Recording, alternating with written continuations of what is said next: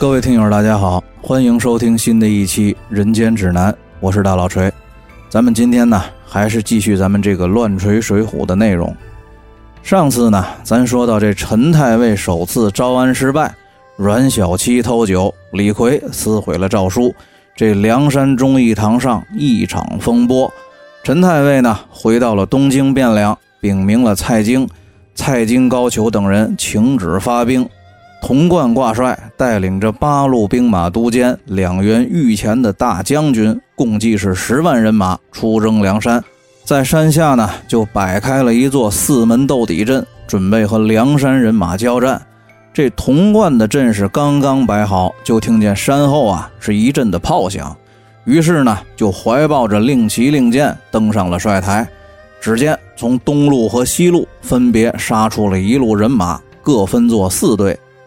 东路第一队红旗，第二队呢杂色的彩旗，第三队是青旗，第四队还是杂色的彩旗。西路呢第一队是杂色彩旗，第二队是白旗，第三队杂色彩旗，第四队是黑旗。这东西两路人马呢，按照方位列开了阵势之后，又从山后涌出来一队黄旗兵，占据了这东西两路人马中间的阵地。一时之间呢，双方两军对垒。只见这梁山队伍中门旗一开，就捧出来几个骑着高头大马的主将。这南侧的朱雀旗下呢，是霹雳火秦明和神火将魏定国、圣水将单廷贵，打的是红旗，穿的是赤铜甲。东边的青龙旗下是大刀关胜和景墨案郝思文、丑骏马宣赞，打的是青旗，穿的是青铜盔甲。西首白虎旗下呢，是豹子头林冲和镇三山黄信、并尉迟孙立，打的是白旗，穿的是亮银甲。这北头玄武旗下呢，是双鞭呼延灼和百胜将韩涛、天目将彭起，打黑旗，穿冰铁乌有甲。这东南方向是双枪将董平和魔云金翅欧鹏、火眼狻猊邓飞，都是青旗红甲。西南方向是急先锋索超、金毛虎燕顺、铁笛仙马林，都是红旗银甲；东北方向是九纹龙史进和跳涧虎陈达、白花蛇杨春，都是黑旗青甲；西北方向是青面兽杨志和锦豹子杨林、小霸王周通，都是白旗黑甲。一时之间，这梁山人马四面八方列成了阵势。八阵的正中间呢，是。一排排的杏黄大旗，中间簇拥着一面最高最大的杏黄旗，上书“替天行道”四个大字儿，隔着三四里路都能看得清。这队伍严整，也分作了八个阵门，每个阵门呢也都是。严阵以待，由朱仝、雷横、吕方、郭盛等等一众头领分别把守。整个阵势呢是。人山人海，但是。除了偶尔一声兵器碰撞的声音之外，其他一点声音都没有，那真的是千层的煞气，百丈的威风。这童贯呢，在自己军中的帅台上，远远的望见这梁山人马是训练有素，进退有法，令行禁止，如臂使指。没多长时间，就摆成了这个九宫八卦阵，也不由得呀，是倒抽了一口凉气。本来以为梁山这伙人只是笑聚山林的悍匪亡命徒而已，最多也就是敢拼拼命。没想到呢，也能这么队伍严整，阵势森严，杀气腾腾。前几次的征剿行动也难怪都会以失败而告终。这童贯呢，在帅台上观看过了梁山人马的阵势之后，又下了帅台，再次上了马，来到了阵前，向手下的众将问道：“哪一位出去立这个头功？”这前军先锋郑州兵马都监陈柱请令出马。童贯呢，就下令擂鼓助威，三军摇旗呐喊。陈柱呢，出了阵，在梁山人马阵前是立马横刀的叫阵。梁山阵中的秦明出马迎战陈柱，两个人呢，马来马往斗了二十多个回合，秦明卖了个破绽。陈柱招数使老，被秦明呢一狼牙棒打碎了头颅，栽落于马下。秦明的两个副将单廷贵和魏定国骑马冲上阵前，抢了陈柱的那匹好马。此时呢，这梁山队伍中的董平和索超见秦明立了头功，也都按耐不住，把手里的兵器一挥，带着手下的人马就掩杀过来。秦明见状呢，也是把手里的狼牙棒一招，命令本部人马一起冲杀。这童贯呢，见首战不利，急忙就在众人的掩护之下退回了中军。这官军队伍折了锐气，这一仗呢，被梁山人马冲得七零八落，丢盔卸甲，全队的十万人马，这一仗就损失了一万多人，后退了三十多里地，才重新集结，安营扎寨。梁山人马这一阵厮杀之后呢，吴用下令鸣金收拢了部队，众人都到中军纳献表功。话说这个童贯首战失利，回到了营寨之后，又召集了部下的众将进行军事会议。商讨下一步的作战方案，御前飞龙大将封美，还有飞虎大将毕胜提出来，要让部队呢休整三天，养养锐气。三天之后，咱们再摆一个一字长蛇阵，去打梁山的九宫八卦阵。当时呢，童贯采纳了建议，传下了军令，让部队呢先休整训练，三天之后重新摆阵势攻打梁山。一直到了第三天。童贯呢，命令五更造饭。三军人马吃过了战饭之后，披挂整齐，列队摆成了一字长蛇阵，再次出发，杀向了梁山。正行军之间呢，有前哨的探马回报说，前日和梁山人马交战的阵地上，现在是空无一人。一时之间呢，几万人马就赶到了梁山的水边。这个吴用呢？已经提前让张顺身穿着内衬铜甲的蓑衣和斗笠，扮作了渔人，在船上吸引童贯的注意。童贯不知是计，于是就命令弓箭手放箭射这个可疑的渔人。奈何张顺呢有铜甲护身，箭矢射到身上都是纷纷的落水。童贯不信邪，又派手下会水的兵丁下水去擒拿张顺。水性不好的就都被张顺在水里杀了几十个。水性好的呢，都慌忙游回了岸边。正在此时呢，童贯身后有个校尉指着梁山方向报告说：“山路上有一面黄旗在摇动。”丰美传令，派了三百铁骑马队，分成左右两队，到山后去侦查。这两队铁甲骑兵刚到了山边，就听见一阵炮响，不敢前进，马上回报了童贯和丰美，说山后有埋伏。当时这个官军就有点慌乱。童贯和丰美约束住了部队，各自准备迎战。又听见山后一阵炮响、鼓鸣，紧接着就冲出来五千人马，先头是两个头领，看旗帜呢是朱仝和雷横。童贯命令飞龙大将丰美和飞虎大将军毕胜出马迎战朱仝、雷横二人。四个人当时就杀在了一起，凑成了两对厮杀，马来马往呢，就打了三四十个回合。朱仝和雷横卖了个破绽。拨马就走，丰美和必胜不舍，是打马就追。童贯在后面呢，也是催动了大军，是紧随其后。可是刚转过一个山弯，就听见山头上两声炮响。童贯怕有伏兵，急忙命令部队停止前进，观察敌情。远远的就望见这山头上迎风招展着一面杏黄大旗，上书着“替天行道”，后头呢还跟着一对杂色的彩旗。簇拥着宋江，后边跟着吴用、公孙胜、徐宁、花荣等梁山的主要将领和众多的好汉。童贯见状呢，大怒，就下令三军分兵两路攻山。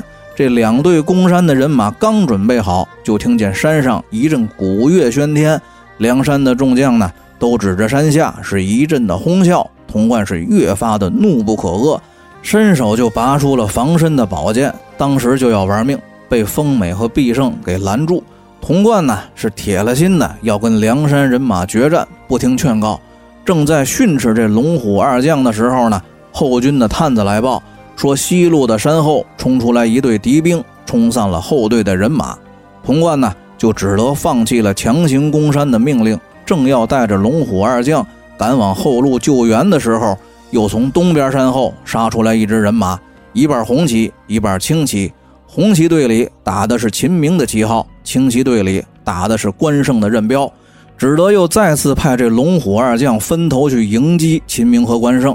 这边这龙虎二将刚跟秦明、关胜交上手，童贯就又听见后军是一个劲儿的擂鼓催促，只得下令让丰美、毕胜不要恋战，收兵赶往后军支援。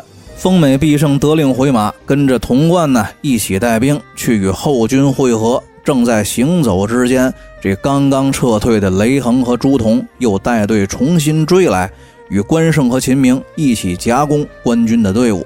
童贯呢，只得再次下令，让众将士且战且退。龙虎二将保护着童贯，准备从侧翼突围。突然之间，就又从斜刺里头杀出来一队打着黑白两色旗帜的梁山人马。黑旗队里的主将呢是呼延灼，白旗队的主将是林冲。这段鹏举和马万里催马迎战，二人斗不到十个回合，这马万里就被林冲一枪挑落马下，段鹏举呢落荒而逃。童贯一见又损失一名将官，是大惊失色，知道后军大乱是梁山的计策，于是就命令部队再次掉头向反方向突围。这官军这边呢，刚刚组织好了突围的力量，又从两侧的山路上分别杀出了两队步兵，是鲁智深、武松、谢珍、谢宝四个步军头领带队，官军队伍啊，顿时就被截成了几段，首尾不能相顾。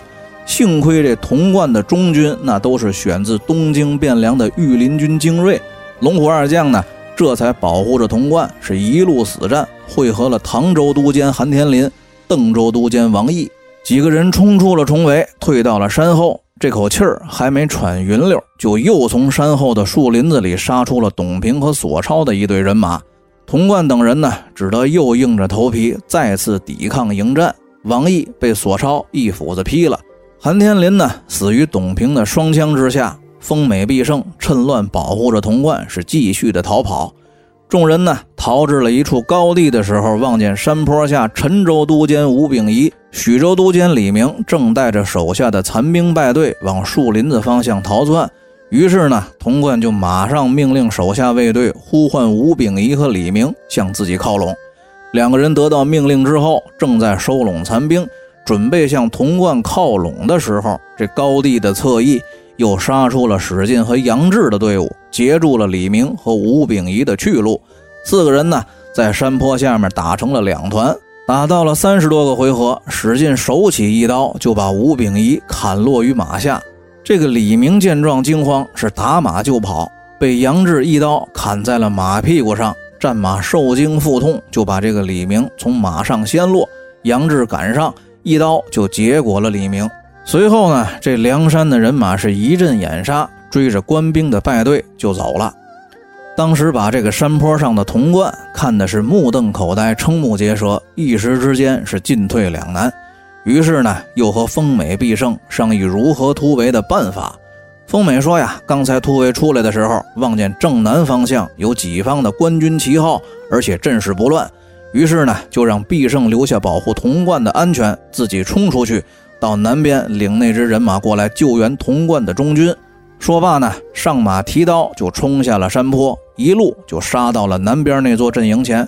离近了才看清是松州兵马都监周信的队伍，这才表明了身份，进了周信的阵营。两个人见面之后，丰美向周信说明了来意。二人这才带着兵向潼关中军所在的高地靠拢过去。路上呢，又会合了随州兵马都监段鹏举，三个人兵合一处，来高地上见到了童贯。随后呢，几个人商定当夜趁黑突围，死保童贯，脱离战场。当天晚上二更时分，这龙虎二将和周信、段鹏举组织好了手下的剩余兵力，把这个童贯给团团的保护在中间。一起冲下了高地，打算突围而去。可是刚下了山坡，就听见四下里是喊杀声震天。众人呢也无暇应对伏兵，只顾集中了优势兵力，一路往正南方向冲杀，企图撕开一个缺口，脱离包围圈。这众人呢是一直厮杀混战，直到四更时分才突出了重围。童贯以手加额，刚刚要庆幸自己终于脱险的时候，就又看见前面的山岗上。亮起了无数的火把，火光中，当先冲出了手持破刀的杨雄、石秀，后头一匹高头的大白马上端坐着梁山的二当家卢俊义，带领着三千多人拦住了童贯的去路。这个飞龙大将军丰美当时是拍马舞刀直取卢俊义，可是交马不到五个回合就被卢俊义伸手给活捉了。杨雄、石秀呢赶过来接应。带着人把丰美绳捆索绑，就带走了。这必胜、周信、段鹏举见状呢，是再也不敢离开主帅的左右，护定了潼关，拼死的且战且退，往外冲杀。这背后的卢俊义带着人马，只是一味若即若离的追赶。时至天亮，潼关等人呢，才逃上了通往冀州府的大道。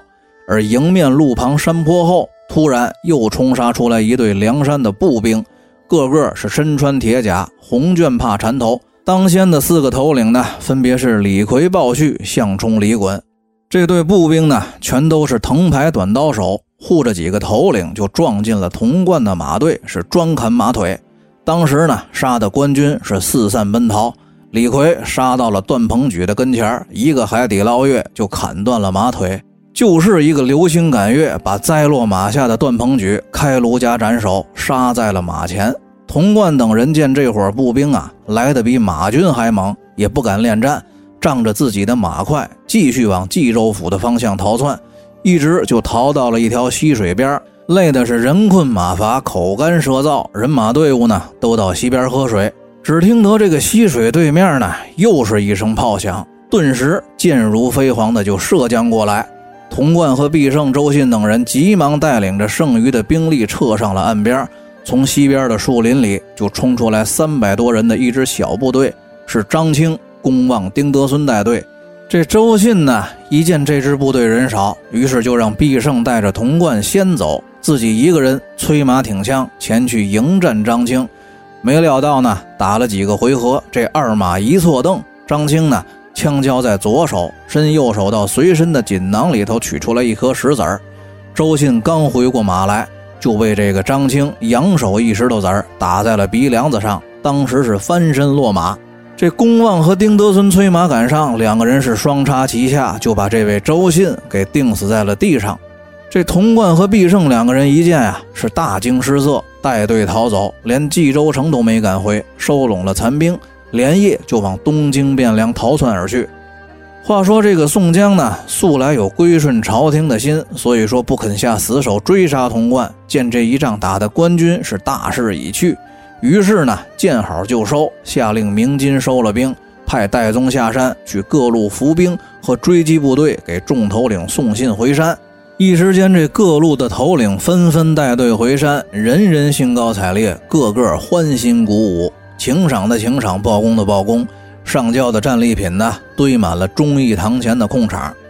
这宋江、吴用还有公孙胜坐在了忠义堂上，让裴宣执笔记录各路头领人马的功劳和战果。卢俊义呢，活捉了飞龙大将风美，也押上了忠义堂来。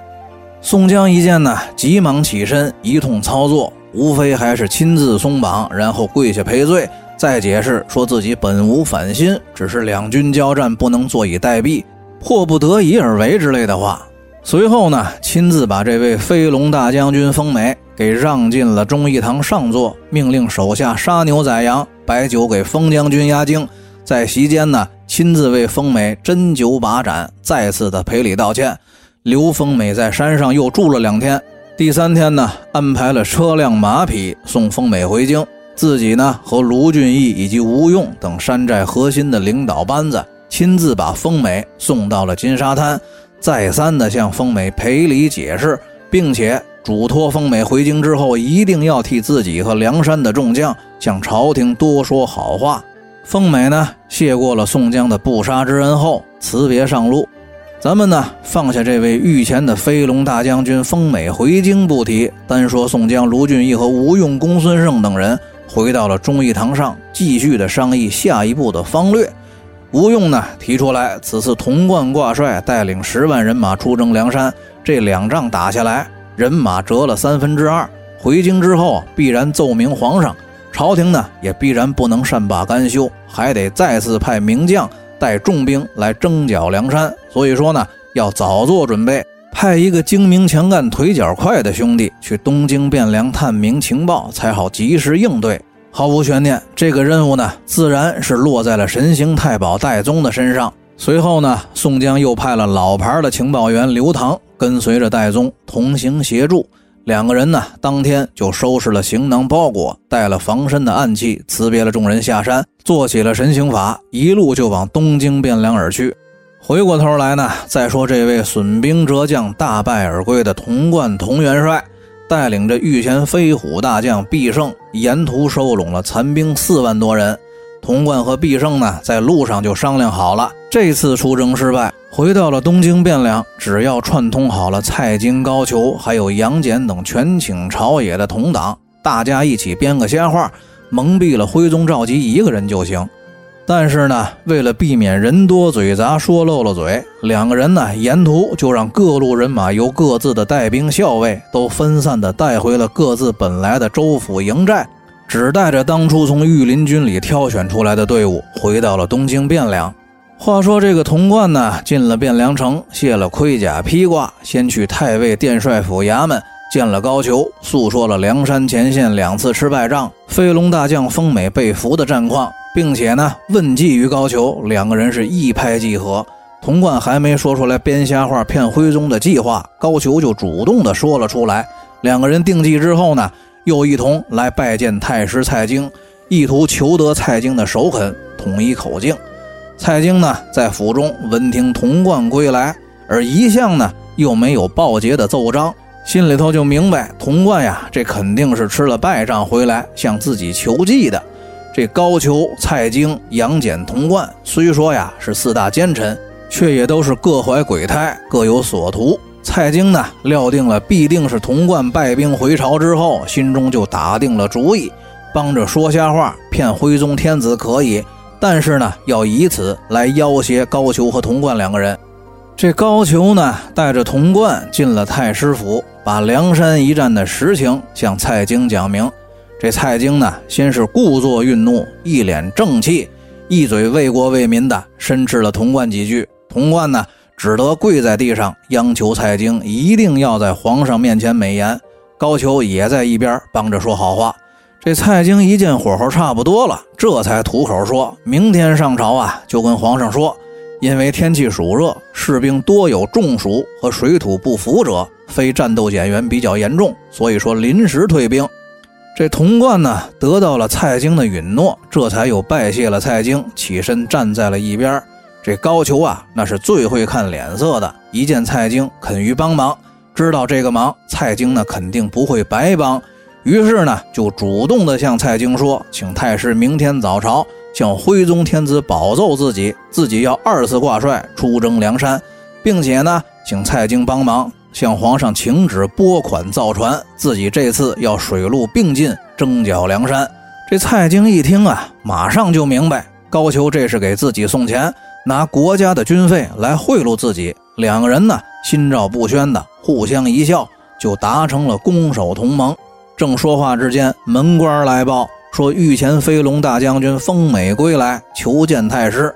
风美进来之后呢，向蔡京、高俅还有童贯叙述了自己被俘之后的经过，说凡是被活捉上山的，无论官兵、宋江都没有加害，而且还给了盘缠，放下了山。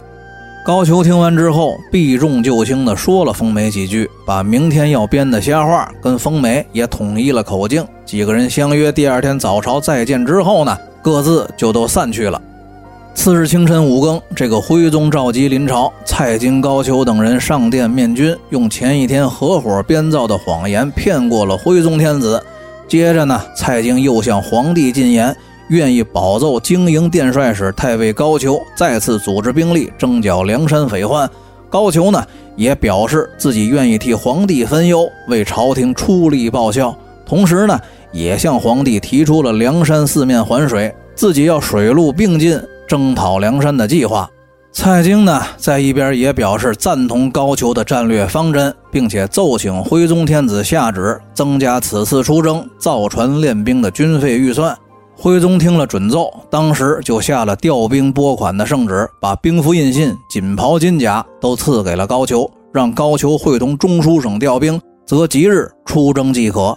话说高俅领了圣旨，带着兵符印信下了朝之后，和童贯一起随蔡京就回了太师府，随即呢派人把中书省的司官传到了太师府，准备发文调兵。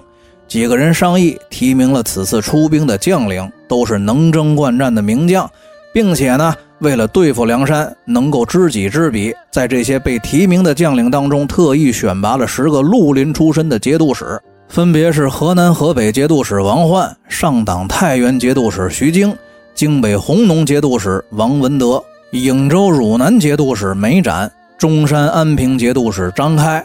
江夏零陵节度使杨温、云中雁门节度使韩存宝、陇西汉阳节度使李从吉、琅琊彭城节度使向元镇、清河天水节度使京中。要说节度使这个官职呢，如果放在唐朝，那绝对是位高权重，而且几乎都是土皇上。一镇的节度使至少手握着两三个省的军权、政权和财权，可以理解为是身兼几省省长，同时还是大军区总司令的封疆大吏。唐中叶之后，一直到五代十国这段历史当中呢，这些节度使那也全都是造反称王的主力军。不过呢，这个赵匡胤一生经历了无数的政治和军事斗争，深知藩镇势力和节度使之害，所以说呢，直到陈桥兵变，赵匡胤黄袍加身，取得了政权，建立了北宋王朝之后，马上就削弱了藩镇的势力，让节度使这个职位变成了一种有职无权、象征着荣誉的虚职。所以说，到了宋朝之后呢，这个节度使其实就只是个有名无实的称号了。并不像书里写的这么强悍。得，咱们废话少说，书归正传。话说这十路主力人选定下来之后呢，马上就责令中书省火速发公文，调这十路节度使各率本部一万精锐人马，按既定时间直接赶往冀州府集结。考虑到这次军事行动是水陆并进的联合作战，又从金陵健康府调来一名水军都统。这位水军都统呢，姓刘，因为其母在生他之前梦见了一条黑龙入怀，所以说取名叫梦龙。此人擅长水战，曾经在西川江峡平寇有功。后来呢，升任到健康府水军都统，调这位刘都统率本部战船五百只，水军一万五千人，走水路，星夜赶往冀州。这高俅呢，又派出了一个殿帅府的心腹，叫做牛邦喜，先行带着人去冀州府附近的水陆码头、河道港岔征用各类的船只，按照规定时间一起到冀州府会合。最后呢，这高俅派自己手下两个信任的牙将，带着殿帅府的命令，到京师御林军当中挑选了一万五千精兵，作为自己的中军守护，前后共计人马兵力是十三万。